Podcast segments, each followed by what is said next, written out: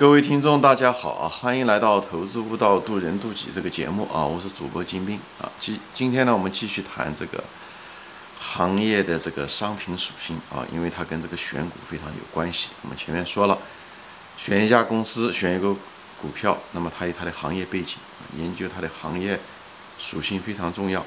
那么这个行业属性又分成很多，对吧？嗯，方面嘛，有些比方说你要得研究。行业的这个竞争格局啊，对不对？因为过度竞争的行业并不是一个好行业，对不对？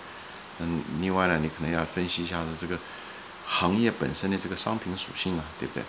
嗯，对吧？前面讲了高端白酒，它有它非常好的，对不对？呃，好的商品属性，因为价格高，消费频率也高，对不对？那么像电器行业呢，它可能就是嗯消费频率比较低，但是价格。相对来讲比较高，所以这些电器啊、汽车啊、大件商品、耐用品啊，嗯，那也还可以啊，比这个茅台要差很多，但是也还可以。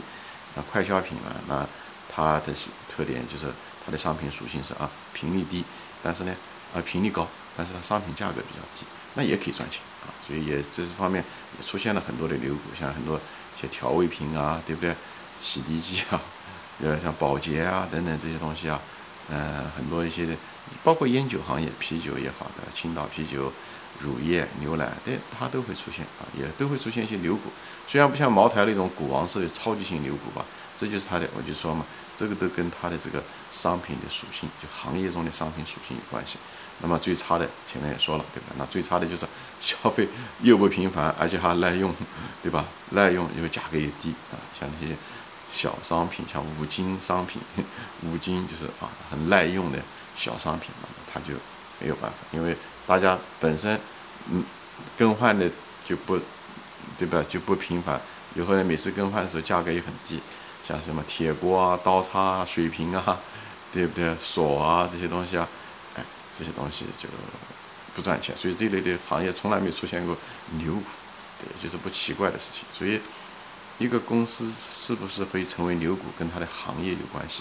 那么你怎么样的识别这个行业呢？你可以通过这个角度，就是这个行业的这个商品的共同的属性来看这个行业行不行。那么你就决定要不要。你要如果朋友推荐你这个公司，这时候你就看它的行业，看它。这个商品属性基本上给你一个过滤器吧，你大概就知道这么一回事情，好吧？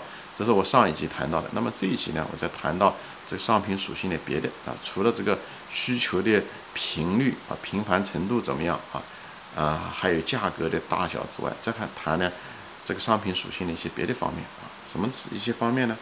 就是第一，就是有些东西，比方说敏感不敏感，就消费者对这个产品本身敏感不敏感。敏感不敏感是什么意思呢？我举个例子啊，一般的情况下，吃到嘴里面的东西，它都是比较敏感，因为它这种人的这种味觉还有很多东西，呃，安全性等等各方面，它都是很在意。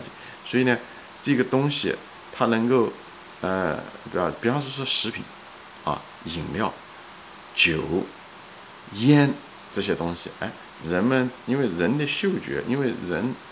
对吧？食色性也，我们进化出来的结果的时候，这个嘴里面的东西吃的不好，就会人都会吃死掉的。所以，我们这方面的这个呃神经系统非常非常发达。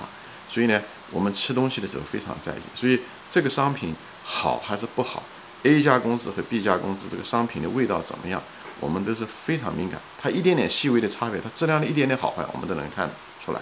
所以呢，而且又很在意这安全，因为吃到肚子里面可不是闹着玩的，对不对？又变食品安全也好，他吃东西营养怎么样也好，还是口味怎么样？所以我们对这个东西非常在意。所以呢，一个好的一个，呃，在这个行业中，如果他们之间，哎，能够有差别，那就很好。比方说有安全性，啊，安全很重要。比方说牛奶，特别是那种婴儿牛奶，哎，大家对这安全性很在意。比方药品，对这东西安全性很在意。所以呢。哎，这个东西的时候，就是每家公司在这个行业中的时候，你做的比人家好，别人是能够感觉出来的。比方说说调味品，对不对？他出吃出来的时候，他就能知道这个调味品就是好，海天的就是比别人好，他能够调，他用的东西就不一定行。比方说这个一个锁，对不对？或者是一个刀叉，它能用就行。所以呢，它真的很难，你很难分辨出来这个刀叉比那个刀叉能好多少，因为大家这个功能那种功能性的东西。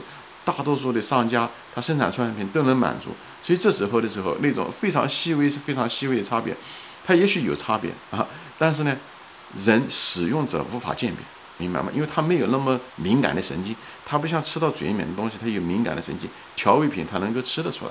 还有每个人吃的东西的时候，每个人口味又不一样，所以美国快早餐业的那个美国人喜欢早餐的时候喜欢吃那个燕麦。这个燕麦这个行业虽然也是比较分散，但是每家都很挣钱，就这个关系。因为每个人的口味不一样，所以这个东西啊，这就是一定消费者一定能够有能够尝出来，它能识别出差别出来的东西。那么在这个行业中的时候，产这个行业产品属性中有这个东西的时候，那么。这个行业容容易出现流口。如果消费者查尝不出来差别，虽然他们之间有差别，但消费者认知上面没有这方面差别的时候，他也不行。啊，我就举个例子吧，这样的话大家会好一点。就说是白糖，就都进嘴的东西，它也不一样。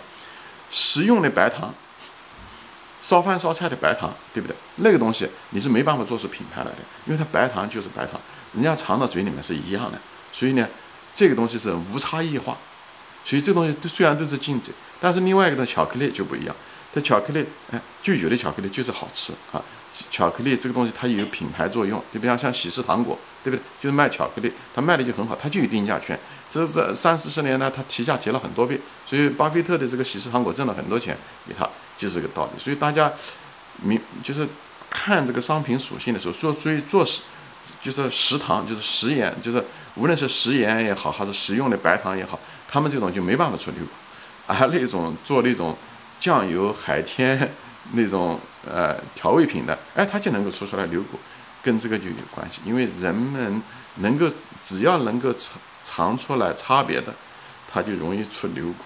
特别他又很在意这个差别，比方说说婴儿的牛奶啊，他很在意这个东西，那更容易，他就愿意付钱买这种安全性。哎，你如果你的东西又能更有差别是最好的，所以差别有安全性，说白了就是重要不重要？是不是这东西重要？很重要啊！像锅碗瓢盆啊这些五金东西，哎，这些东西其实它只是个工具，它其实没有那么重要，因为哪地方都能买得到，坏了就可以换，这又不一样。而有些东西呢，就就显得很重要，比方洗衣机啊、空调啊、冰箱啊这些东西就很重要。为什么？因为那个洗衣机坏了以后。就很不方便，给生活上造成了很大的不方便，所以这种，所以这时候的时候，这个洗衣机对不对？你要坏了以后又大，又得换，又又贵，价格又贵，对不对？以后还需要时间来重新安装，以后购买还得花时间，所以这个东西的时候，所以洗衣机、空调多多少少有一定的定价权，它比普通的金属的刀叉、五金商品有更多的定价权，跟这个有关系。当然了，五金商品刀叉这个东西呢，又是一个。谁都能生产的，所以又有可能会过度竞争。为什么谁都能生产，消费者都无差别的接受他们呢？这个地方又涉及到了一个商品属性的另外一个特征，就是消费者使用的时候，消费者识不识货很重要。如果这个消费者识货，他一看这个商品的功能，他就知道这个东西好还是不好。往往这种商品都没有定价权。刀叉就是个举简单的例子，对不对？消费者一眼就看到这个刀叉，哎，能用不能用？哎，他自己能鉴别。比方说，我这个桌子上的这杯茶杯，他能够鉴别，所以茶杯很难有提价权，就是个道理啊。所以就是因为它功能性的，因为大家都知道，每个消费者都知道。一旦消费者知道的时候，你就你就是说白了，你就蒙不了他。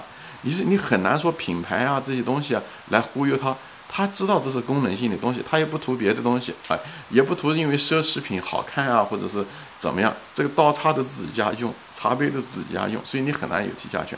但衣服很可能就不一样，LV 的包他拎出去要给别人看的，这时候它虽然是一个包本身是一个功能性的东西，但这时候它却又有了一个心理属性，品牌啊、攀比啊。被尊重啊，这些东西是另外一个话题，我就不在这地方展开了。我这地方就是说的是消费者一个东西，消费者识货不识货很重要。如果说消费者识货，而且又无差别，这种东西你是很难提价的。所以像像这水杯啊，对不对？筷子啊，锅碗瓢盆啊，这些东西，就是消费者很容易知道它的功能，所以你很难。反而是那种消费者无法鉴别它的那个。质量好坏的，就是他很难自己来亲身体会的东西，这时候的时候品牌作用就很大。这时候反而价格能够提得上去。最简单的教育就是个最简单的例子。消费者很难鉴别这个东西到到底是他自己无法有的一种直接经验，说这个这个教育水平高还是低，老师好还是坏，所以他这时候就品牌很重要。这就是为什么学区房很贵的原因在这。学区房贵是因为本身的每个家长他实际上无法鉴别，他只能听说哦这个学区好，所以我就愿意买贵，所以大家都钻着了，有那个房价就拼命的往上涨。就是，其实真正那个教师，真正水平真是到了那种程度，要花成对吧？比别的学区贵五倍、十倍的价格买吗？不一定。但是就是因为消费者无法鉴别，所以呢，大家都一窝蜂的去买，对吧？医医生也是一样的，药品也是一样的。其实你只要说那个医生是真的是名医还是不是名医，其实你也不知道，你也就是消费者也只是听间接经验、口碑，就像听听学费一样的。往往所以这种名医，他就能够涨价。哎还有那些是硬性的需求，所以这个地方就是跟这个茶杯、筷子不一样啊。消费者能够鉴别出茶杯、筷子，你就很难涨价，就在这个地方。所以我就给大家说一下子这个，所以你就看到这些商品的属性，你就知道这个行业中，哎，能不能够有差？说白了就是有没有差异化，哎，能不能有差异化？差异化是两方面，一个是产品本身能不能做出差异化，像药品它本身能做出差异化，它有它的技术壁垒，它有它的专利。对不对？它有它的国家的许可证，对不对？等等这些东西，还有就是口味，比方巧克力，它有各种各样的差异化的那个巧克力啊，对不对？它毕竟跟白糖不一样，这个产品本身有没有差异化？第二个是消费者本身有没有这个认知能力，对不对？它能不能够识别，对不对？复杂的产品，特别是服务性的东西，消费者是很难识别的，但是 有些东西它能识别出来。这个饭菜好不好吃啊？这家餐馆怎么样？这个东西是有功能性的啊，那么 这个杯子能不能够用啊？对不对？这个锅碗瓢盆能不能用啊？它清楚，所以这种东西，那有些东西呢，它就看不出来。像特别是服务类的，哎，像前面讲的，像这个教育也好，医疗也好，这些东西，他没有那个能力。就包括彩电和冰箱嘛，他对不对？十年才用买一个冰箱，所以他也不知道冰箱。到底真正它也不是一个机械师，他也不知道。这时候是什么？这时候品牌的作用就显示出来了。所以家电、家用电器的品牌作用很重要。你有了品牌，没有品牌是肯定完蛋啊！人家肯定不买。有了品牌，你不一定能挣钱，但是这是必须的。好，这里就不展开说了。所以这地方就是说，商品的属性是一个是两方面的，一个是商品本身差异大不大啊？差异性大不大？像刀叉，很多差异性就没有什么差异性啊。嗯，像白糖就没有什么差异性啊。如果像调味品啊，它就差异性大，所以差异性大的这种属性的就能够挣到钱啊。那么像软件行业，就是有些东西差异性就很大，所以他们之间软件的利润就比较高，也跟这个药品行业也是一样的啊。所以这方面是一方面啊。嗯，那么还有呢，就是敏感不敏感，就是消费者在意不在意这东西，对不对？像吃的东西，他就很在意啊，吃到肚子里面的东西，它食品安全啊，所以婴儿牛奶啊这些东西啊，还有一些重要性啊，对不对？药品啊这些东西，他都很在意，对不对？吃了以后不能吃，人吃死了，或者是吃了这个药有没有作用啊？所以这东西对他来讲重要不重要也很重要，对不对？还有就是，呃，识货不识货，就消费者的能力怎么样？他能不能够识别出来这是好的东西还是呃差的东西啊？敏感不敏感等等这些东西综合在一起，所以你看一个商品的时候。你就通过这些维度来看，你基本上知道这个行业能不能够出头龙头。通过这行业的商品属性，你再跟我前面的那些节目再看，就是消费的频率怎么样啊，对不对？它价格高不高啊？真的，你就希望是双高的，对不对？那种双低的，这肯定不行。像五金商品，所以你一旦有了这个东西了以后，你基本上知道，所以这些东西都涉及到什么护城河了，利润高低了。其实这些东西都是什么？就是定价权嘛，对不对？你有没有差异化？他在不在乎？消费者愿不愿意为这个买单？对不对？还是不在意？他觉得这个不重要，或者他能识别出来好坏，你你忽悠不得他，那 也不行啊，对不对？